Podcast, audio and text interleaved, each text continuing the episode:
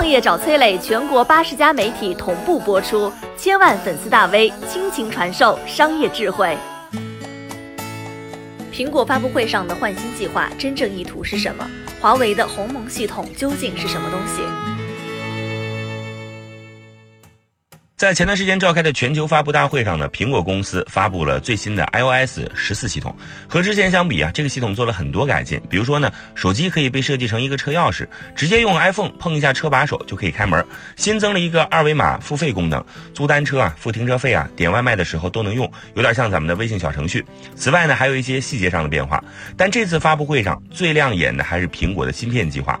库克宣布呢，要在接下来的两年之内，用自研的苹果芯片逐渐取代英特尔芯片，最终达到软硬件大统一的计划。通过全套产品，把用户牢牢锁在苹果生态圈之内。想要把软件硬件全部握在手里的公司，可真的是不少，但是真正做成的确实不多。过去的诺基亚算一个，如今的华为也算一个。去年五月。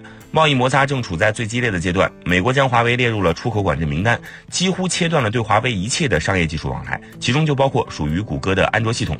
一时间呢，人心惶惶。华为作为全球第二大智能手机厂商，有一半左右的销量来自于海外市场。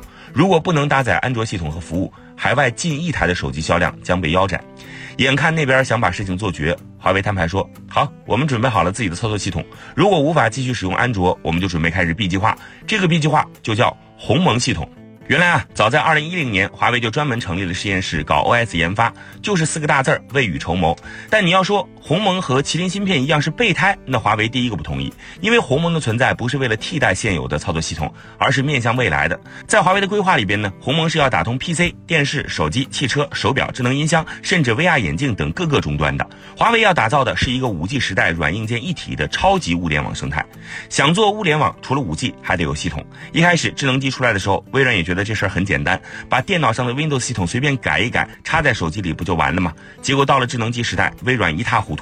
一方面呢是固有的思维限制，老想着用 PC 时代的方法去做手机系统；另一方面呢，据说电脑 Windows 代码超过了五千万行，实在不好改。当然，Windows 失败的最大原因还是太小众。你想想，用 Windows 手机的人有多少呢？硬件卖的少，软件自然做不动了。现在看来呢，苹果要想做软硬件一体，也是为了在即将到来的时代洪流中搏一张船票。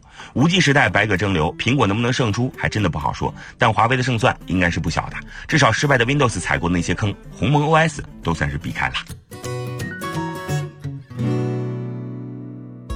我是崔磊，很多互联网公司都曾邀请我去分享创业方面的课程，包括抖音、快手、百度、阿里、腾讯等等。我把主讲内容整理成了一套音频课程，里边包含如何创业、如何做副业、优质项目剖析等等，相信啊会对您有所帮助。下拉手机屏幕，在节目简介里边添加我的个人微信，这套课程今天免费送给您，快去领取吧。